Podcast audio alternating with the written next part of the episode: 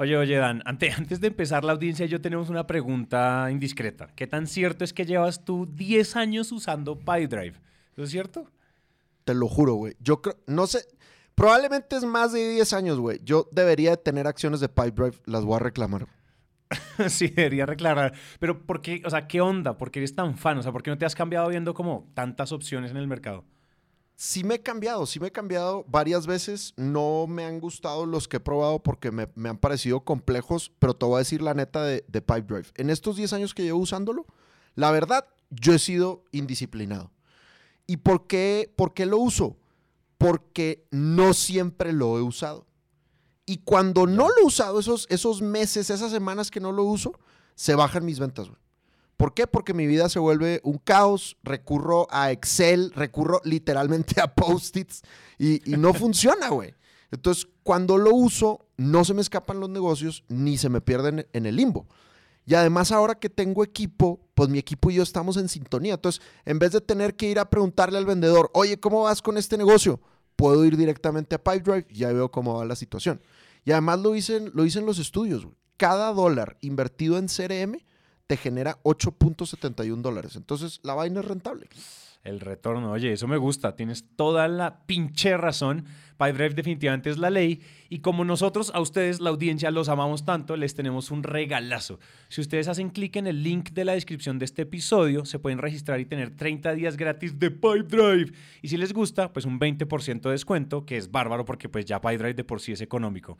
Entonces, pues nada, ahí está, hagan clic en la descripción. Ahora sí, entonces, comencemos con el episodio.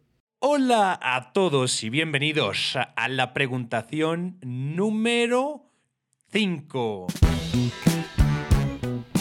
La preguntación. La preguntación. Colega, colega Dan, colega y amigo y soon to be a father, Daniel Macías. ¿Qué pedal? ¿Cómo vamos? Welcome. Aunque de pronto cuando, cuando salga este episodio ya eres papá, ¿no? Espero, espero que esa es, esa es la idea. Espero. Esa es la Ese es idea. el concepto. Ese es el plan. Ese es el plan. Sí. Bueno, tenemos eh, preguntación número 5. Esta es la última del año. Entonces, como que se merecen todos un aplauso. Llegamos hasta aquí. ¡Uh! y que se ha acabado esto. Ea, ea. Ea, ea. Ahora sí. Se ha acabado. Se ha acabado. Vamos a, vamos a ver entonces, acuérdense la preguntación, este formato, si están llegando a esta, ustedes nos mandan a través del link que está en la descripción, nos mandan sus preguntas y nosotros las vamos respondiendo en la parrilla de la preguntación de aquí al infinito y más allá. Entonces, la de hoy es de Paco Luna de México, ¿verdad? Es correcto. Píldora de carnita para Paco Luna. Entonces, escuchemos la pregunta de Paco. Hola, ¿qué tal? Soy Paco Luna. Les estoy mandando esta pregunta desde Monterrey, México. De Monterrey, Nuevo León, México. Muchos saludos, Santi y Dan, y muchas gracias por esta dinámica. Yo me dedico al diseño e instalación de stands para exposiciones. Y mi pregunta es la siguiente.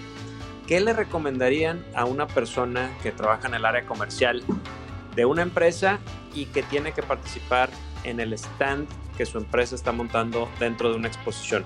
¿Cuál es el principal consejo que le dan para participar al máximo y tener el mayor aprovechamiento de los dos o tres días que va a estar exponiendo sus productos y sus servicios en una feria o exposición? Gracias, saludos a ambos.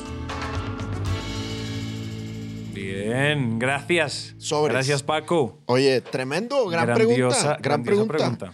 Oye, yo te quiero presumir algo, Benjamín Eloy, antes de, contestar.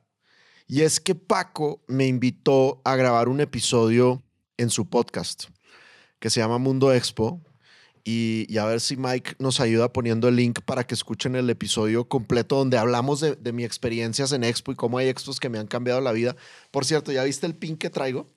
Ajá, ajá, exacto. Eso no fue una expo, pero eso, es- eso fue un festival. Sí, sí, sí. Es correcto. Gran, Grandioso gran pin. pin que me regaló Santi. Pero bueno, entonces, eh, escuchen ese episodio que está, que está chévere. Y además, ve lo que me regaló, güey.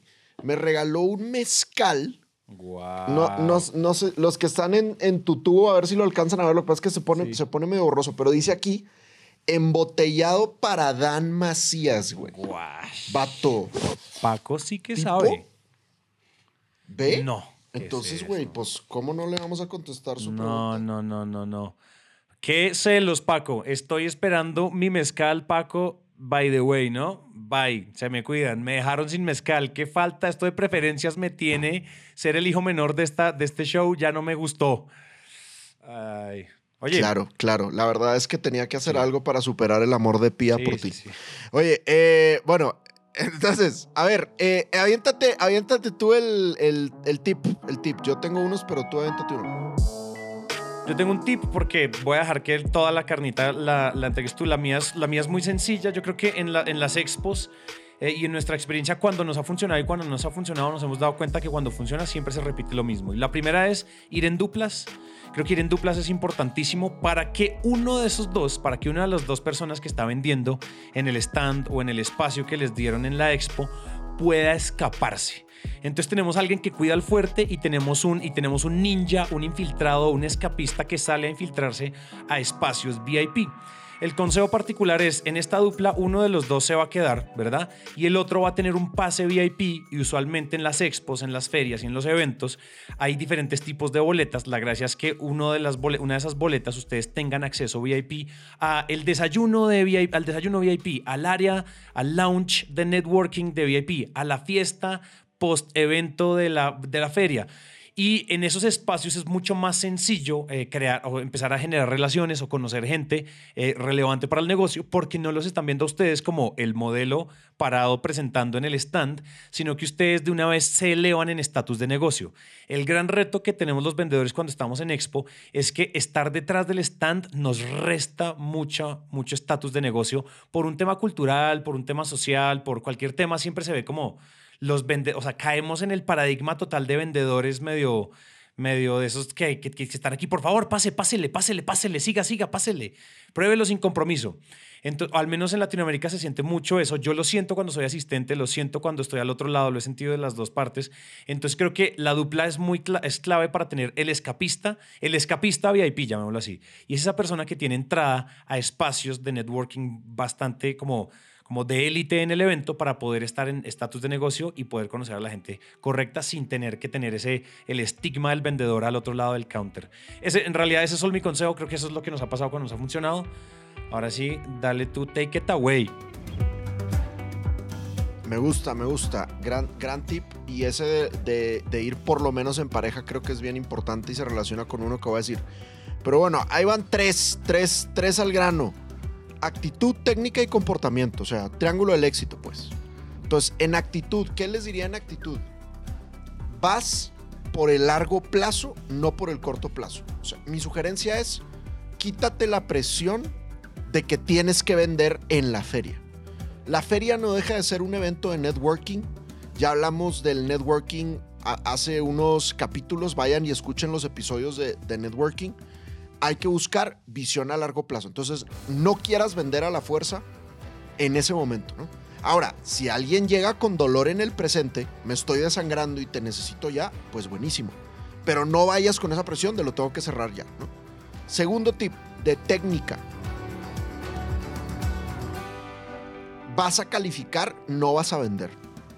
O sea, uno de los grandes problemas que hay en las ferias es que la gente reúne una lista de 200, 300 prospectos y luego hacer seguimiento es un problema, güey, porque son 200 o 300. Y la mayoría de esos prospectos no sirven. Claro. La mayoría de esos prospectos estaban ahí en, en, medio de la calentura, en la feria, agarraron tarjetas, a todo el mundo le dijeron que sí le interesaba y no es cierto. Güey. Entonces, cuando tú estés ahí en el stand, haz preguntas, haz preguntas. Oye, nosotros resolvemos estos retos. ¿Te pasan? Sí, cuéntame más. ¿Me puedes dar más detalles? ¿Me puedes contar un ejemplo? ¿Qué pasa si no lo resuelves? Preguntas de calificación que pueden ir a escuchar los episodios de calificación para ver cómo hacerlo. Y el tip número 3 de comportamiento es descansa. Descansa. O sea, Santi decía ahorita, oye, hay que ir en pares para que uno se quede cuidando el fuerte, el otro se puede ir a otros lados. También eso hay que hacerlo para el descanso. Entonces, estar en las ferias es, es bien duro, güey. Estar en una feria es bien, bien intenso. Yo personalmente no soy fan de que la gente esté ahí 12, 14 horas. Mi recomendación, raza, es hagan turnos, hagan turnos de 8 horas, incluso si pueden hacer turnos reducidos de 6 horas y uno cubre 6 y otro 6, suponiendo que la feria dura 12, a todo dar. Y cada hora descansa 10 minutos. O sea, cada hora desconéctate. Si tienes el vicio de fumar, vete por un cigarrito. Si no, vete por un café. Si no, sal a caminar, a agarrar sol. Si no, eh, manda memes, güey. Lo que sea. Pero desconéctate 10 minutos por hora porque requieres mucha energía. Y si no descansas, si no te tomas 10 minutos de break cada hora, para la tercera hora ya no quieres saludar a nadie, ya no quieres atender bien a nadie. Entonces hasta tú mismo pones cara de, güey, no te quiero atender, güey, ni te acerques al stand, ¿no? Entonces hay que cuidar mucho la energía descansando. Y ahí está Papaloy, píldora de carnita para Paco Luna. Ahí está, carnita, Paco, carnita. Nosotros te damos carnita, tú nos das mezcal. O bueno, ya le diste a Dan. Esperamos haber respondido tu pregunta y Toxisanti se despide de la preguntación celoso del mezcal de Paco. Lo tenemos. Muy bien. Listo. Chao. La preguntación. La preguntación.